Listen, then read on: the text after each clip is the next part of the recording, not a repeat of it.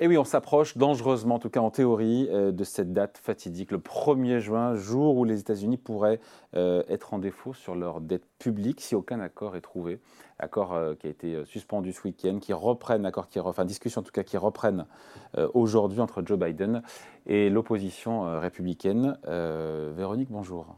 Bonjour David. Véronique Riche-Flores, économiste et présidente du cabinet RF Research, euh, président américain qui a hum, jugé hier les propositions, c'était dimanche, euh, de baisse de dépenses des républicains inacceptables, ce sont, euh, ce sont ces mots, mais qui avait déclaré en marge du sommet du G7 ce week-end au Japon que les Américains seront capables d'éviter un défaut de paiement. Ce psychodrame, on l'a compris, va durer jusqu'au bout.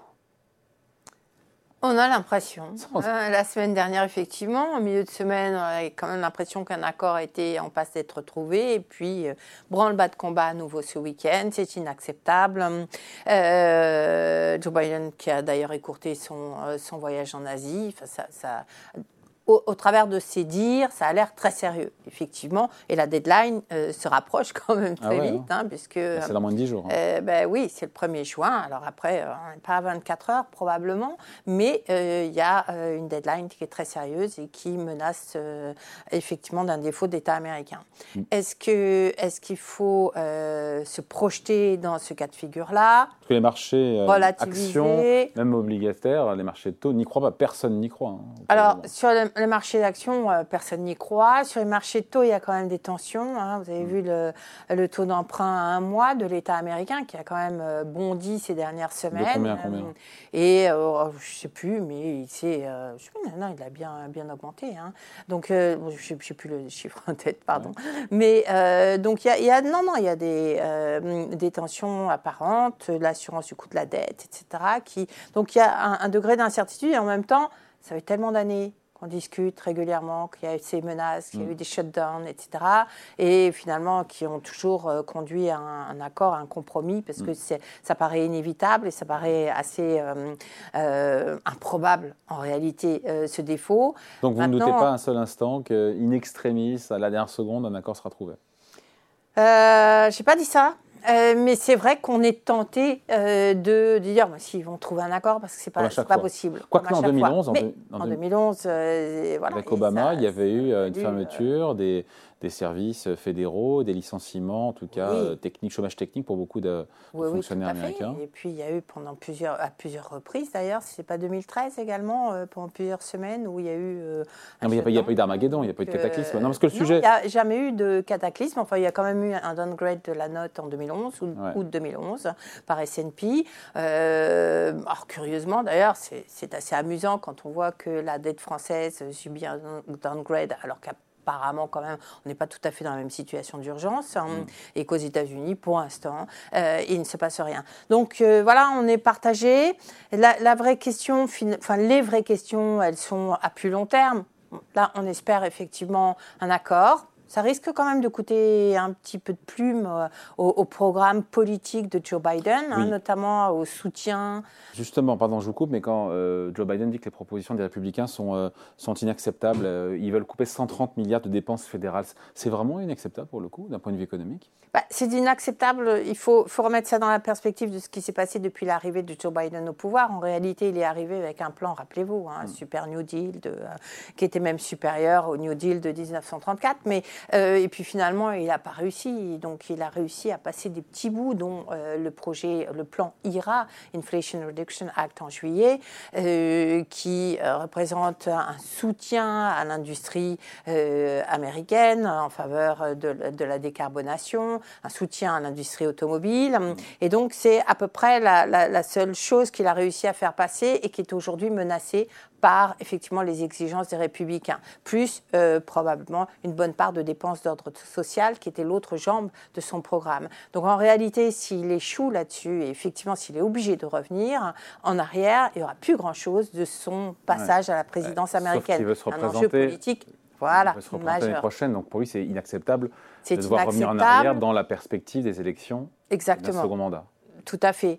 Du point de vue économique, on a également une économie qui est quand même en souffrance hein, et l'aide oh, publique. Taux de chômage qui est plus bas. Hein. Oui, taux de chômage, certes, mais enfin la croissance vivote, les consommateurs ont le moral euh, dans les chaussettes.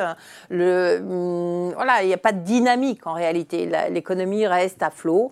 Euh, très bien, il y a un rattrapage des services, notamment sans doute parce que l'épargne Covid est également actionnée hein, de plus en plus. Le marché immobilier euh, menace quand même régulièrement. Il n'est pas au mieux de sa forme la crise bancaire. Ça fait quand même pas mal d'éléments qui, effectivement, devraient inciter Joe Biden ou euh, le faire espérer qu'il en est un petit peu sous le pied pour venir au secours de l'économie américaine. Or, là, effectivement, si vous avez un blocage de l'économie américaine, 3-4 semaines, ça, ça risque d'être dramatique dans les circonstances actuelles qui sont très fragiles. Après, on a euh, la Maison-Blanche qui dit que sans accord, euh, et en cas de défaut, encore une fois, de, paiement sur la dette américaine, eh Wall Street pourrait baisser dans ce scénario noir de 45% en plusieurs mois. On se dit, mais d'où ça sort? Est-ce que c'est crédible? Alors, on ne sait pas trop d'où ça sort. On, peut démontrer hein, par tout un tas euh, de, de, modèles ou d'approches que la surévaluation des actions américaines est probablement pas loin de 40%. Ça, c'est pas difficile. Est-ce que euh, est-ce qu'un défaut euh, de l'État américain, tout dépend du type de défaut, tout dépend de la façon dont les choses se font et, et des répercussions, notamment sur les marchés de taux, peut provoquer ce choc-là? Je ne suis pas sûre. On a encore beaucoup de liquidités dans cette économie américaine comme dans l'économie mondiale et on en voit les résultats d'ailleurs avec finalement euh, une économie qui tient, des marchés qui tiennent à peu près bon an mal an.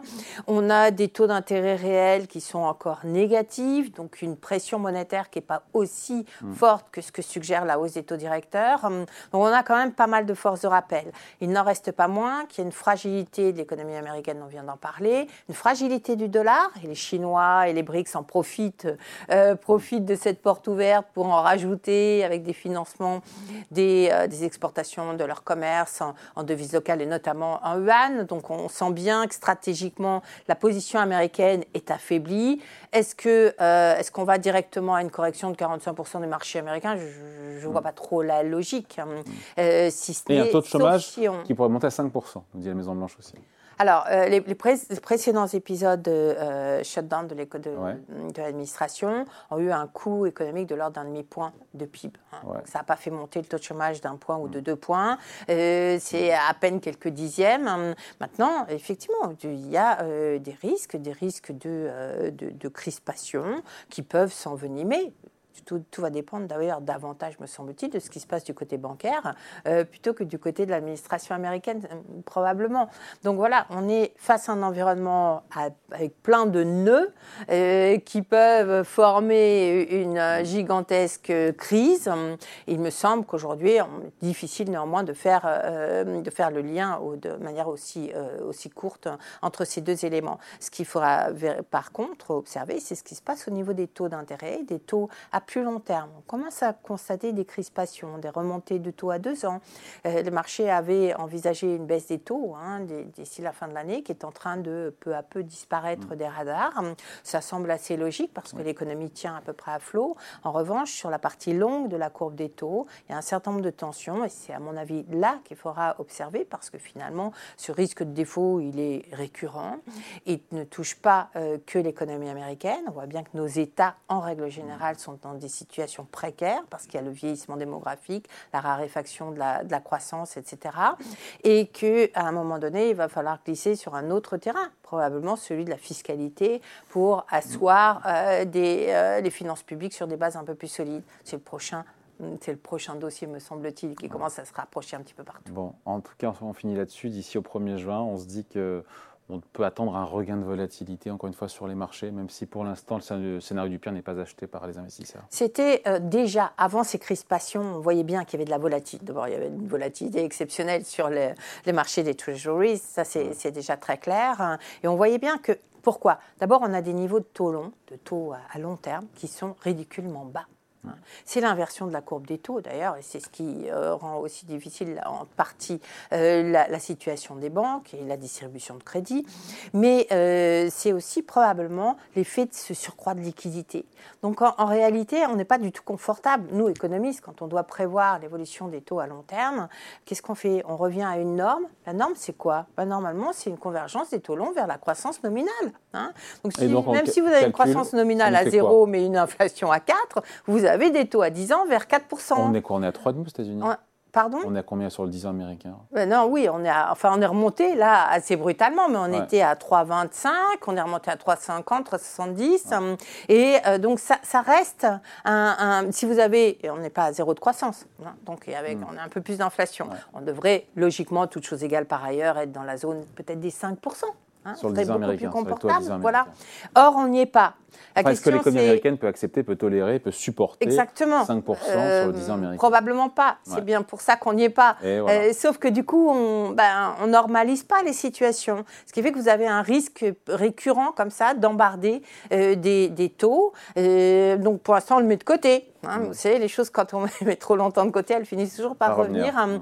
Et, et, donc, il y a cette menace. Si vous rajoutez bien évidemment des questions comme celle du défaut, bien probablement qu'il y a un risque de volatilité incontestable autour qui vient s'ajouter aux incertitudes sur l'inflation, sur les marges de manœuvre de la Fed. Pose, oui, pendant combien de temps? Est-ce qu'on peut baisser les taux? Est-ce que finalement on, les baissera de manière significative ou, euh, ou, on ne les baissera pas pour repartir peut-être à la hausse derrière si on n'en a pas fait assez sur l'inflation? Oui. Hein? Euh, voilà, toutes ces questions qui exacerbent la volatilité effectivement sur les marchés des taux. Bon, merci beaucoup. Explication signée Véronique Riche-Flores, économiste, présidente du cabinet RF Research. Merci beaucoup. Merci David.